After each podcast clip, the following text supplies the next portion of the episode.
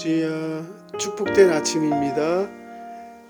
5월 21일 금요일 아침 기도에도 같이 드리십니다. 찬송가 412장 내 영혼의 극히 깊은 데서 통일 찬송가는 469장 같이 찬양하십니다.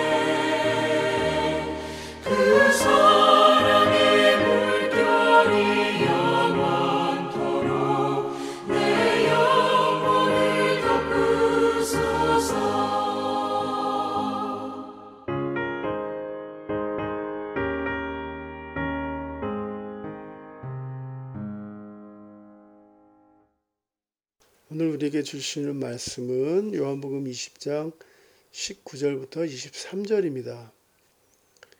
이날 곧 안식 후 첫날 저녁 때에 제자들이 유대인들을 두려워하여 모인 곳에 문들을 닫았더니 예수께서 오사 가운데 서서 이르시되 너희에게 평강이 있을지어다 이 말씀을 하시고 손과 옆구리를 보이시니 제자들이 주를 보고 기뻐하더라 예수께서 또 이르시되 너희에게 평강이 있을지어다. 아버지께서 나를 보내신 것 같이 나도 너희를 보내노라. 이 말씀을 하시고 그들을 향하사 숨을 내쉬며 이르시되 성령을 받으라. 너희가 누구의 죄든지 사하면 사하여질 것이요 누구의 죄든지 그대로 두면 그대로 있으리라 하시니라. 아멘. 마태복음 24장 6절에서 8절에 예수님의 재림에 관한 말씀이 기록됩니다. 난리와 난리 소문을 듣겠으나 너희는 삼가 두려워 말라. 이런 일이 있어야 하되 끝이 아직 아니니라. 민족이 민족을 나라가 나라를 대적하여 일어나겠고 처처의 기근과 지진이 있으리니 이 모든 것이 재난의 시작이니라. 지진, 기근, 전염병, 전쟁 이런 것들이 마지막에 일어날 것이다. 예수님께서 말씀하셨습니다. 인류 역사상 전쟁이 멈춘 적은 한 번도 없었습니다. 언제나 전쟁이 있었고요. 2019년도 중국 우한에서 발발한 우리의 신종 코로나 바이러스가 전 세계로 확산되었습니다. 또한 메뚜기 때 식량 부족, 홍수, 산불 이런 일들이 일어나는 것을 우리가 아, 이런 현상들을 우리가 볼 수 있는데요. 현재 이스라엘과 팔레스타, 팔레스타인 간의 분쟁이 최악의 폭력 사태로 확산되면서 지금, 미, 지금 기독교계 지도자들이 중동의 평화와 안보를 위해 세계 기도의 날로 지난 5월 16일을 지정했습니다. 같이 중보 기도하는데요. 지금 이 팔레스타인, 팔레스타인인들과 이스라엘 사람들이 계속해서 전쟁을 하는데 10일 만에 2,300발의 로켓을 발사했다고 하고요. 현재까지 거의 200명이 사망하고 1000명이 넘는 사람들이 부상을 입었고 5만 2천 명이 자기의 집을 잃었다고 합니다. 건물로 치면 한 450개 건물이 무너졌다라고 하는데요. 우리가 또 같이 위해서 중보 기도해야 될지 믿습니다. 신약 성경의 신약 성경의 모든 서신서가 거의 모든 서신서가 주님의 은혜와 평안을 비는 인사말로 시작되는 것을 봅니다. 주님의 은혜와 평안은 단순한 그냥 인사말이 아니라 우리 그리스도인들이 누려야 되는 특권이고 축복이라는 것이죠. 예수님께서 요한복음 14장에 나는 평화를 너에게 준다.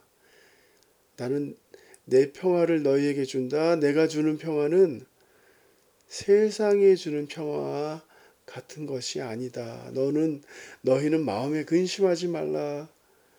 두려워하지 말라. 골로새서 3장 15절에도 그리스도의 평화가 여러분의 마음을 지배하게 하십시오. 이 평화를 누리게 하시려고 여러분을 한 몸으로 부르신 것입니다. 라고 기록하고 있습니다. 예수님께서 부활하신 날 두려움 속에 있는 제자들에게 희망의 메시지를 선포하십니다. 제일 먼저 예수님은 평화를 선포하십니다.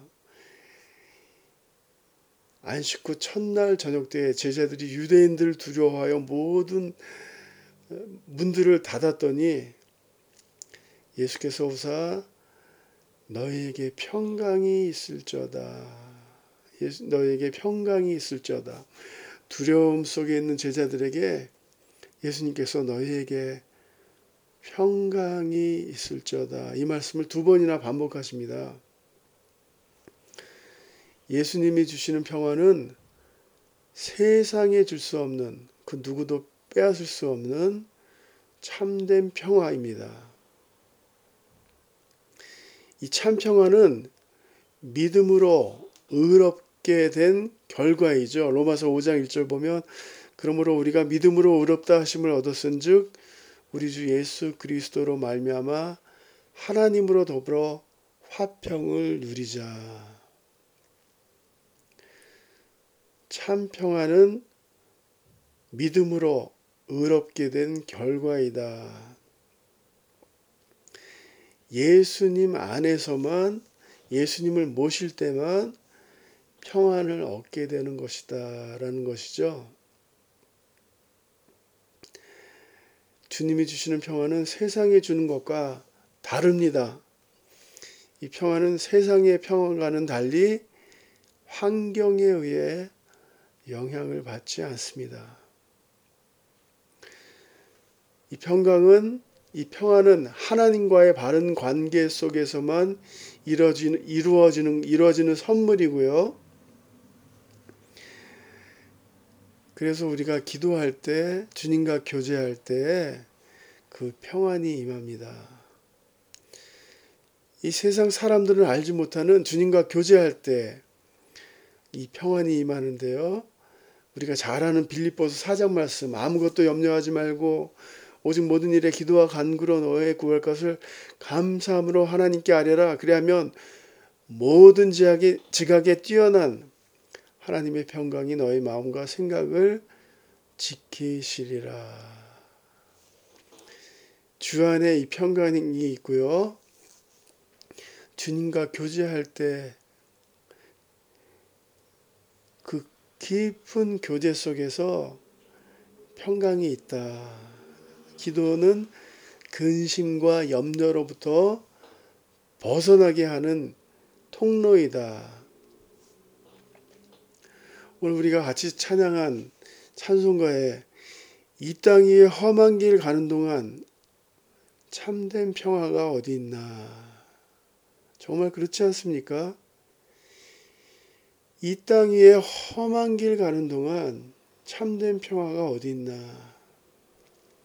그 평화는 예수 안에 있습니다. 우리 다 예수를 친구 삼아 참 평화를 누리겠네. 예수님께서 너에게 평화가 있을지어다. paz esteja com vocês. 그리고 제자들에게 사명을 주시죠. 사명을 주시는 것을 평화의 복음을 전하는 사명을 예수님을 예수님은 주십니다. 오늘도 두려움 속에 걱정 속에 염려 속에 어디로 가야 될지 몰라 방황하는 많은 사람들에게 이 평화의 복음을 너희들이 전파해라. 볼자다 내가 세상 끝날까지 너희와 함께 있으리니 가서 제자 삼으라 마태복음 28장이고요. 오늘 말씀에는 짧게 예수님께서 나도 너희를 보내노라. 나도 너희를 보내노라. 우리 주위를 한번 잘 살펴보시기 바랍니다. 얼마나 많은 사람들이 소외된 채로 고통 속에 구원자 되시는 주님을 모르고 두려움 속에 살고 있습니까? 예수님께서 나도 너희를 보내노라. 그런데 그냥 보내시는 것이 아니라 우리에게 성령을 성령 충만을 허락하시고 성령으로 성령님과 함께 우리를 보내시는 것을 볼 수 있습니다. 이 말씀을 하시고 그들을 향하사 숨을 내쉬며 이르시되 성령을 받으라 성령을 받으라 우리에게 맡겨진 사명을 감당하기 위해서 성령 충만을 받아야 한다. 성령의 능력으로 주의 일을 감당할 수 있다. 이게 원리입니다. 사모하는 자 누구에게나 하나님께서 성령 충만을 주신다. 사랑하는 성도님들, 우리에게 맡겨진 사명을 감당하기 위해 오늘 하루를 살아가기 위해 성령님을 사모하시기를 주님의 이름으로 축복합니다. 오늘 말씀 적용해 보면서요.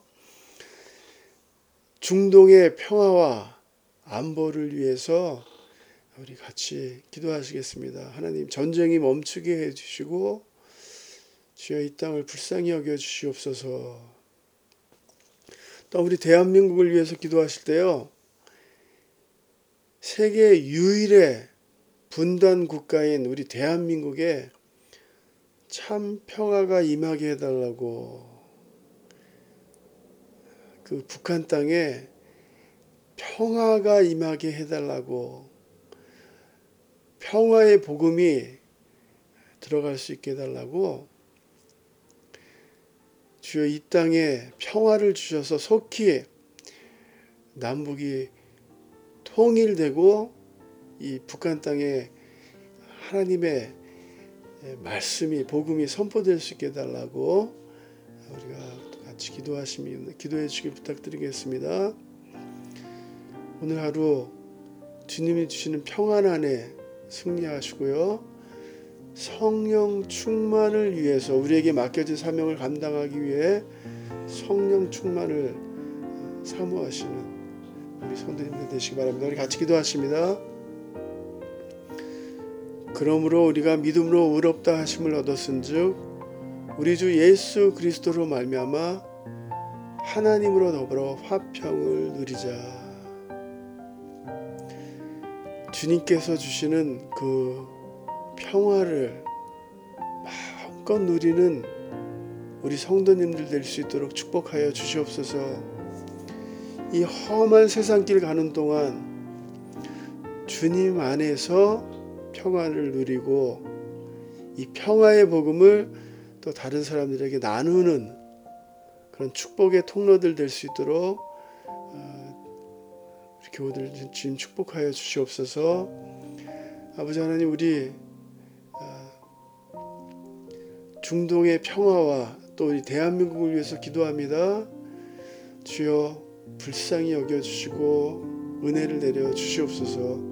이 모든 말씀 예수의 이름으로 기도드렸사옵나이다. 아멘.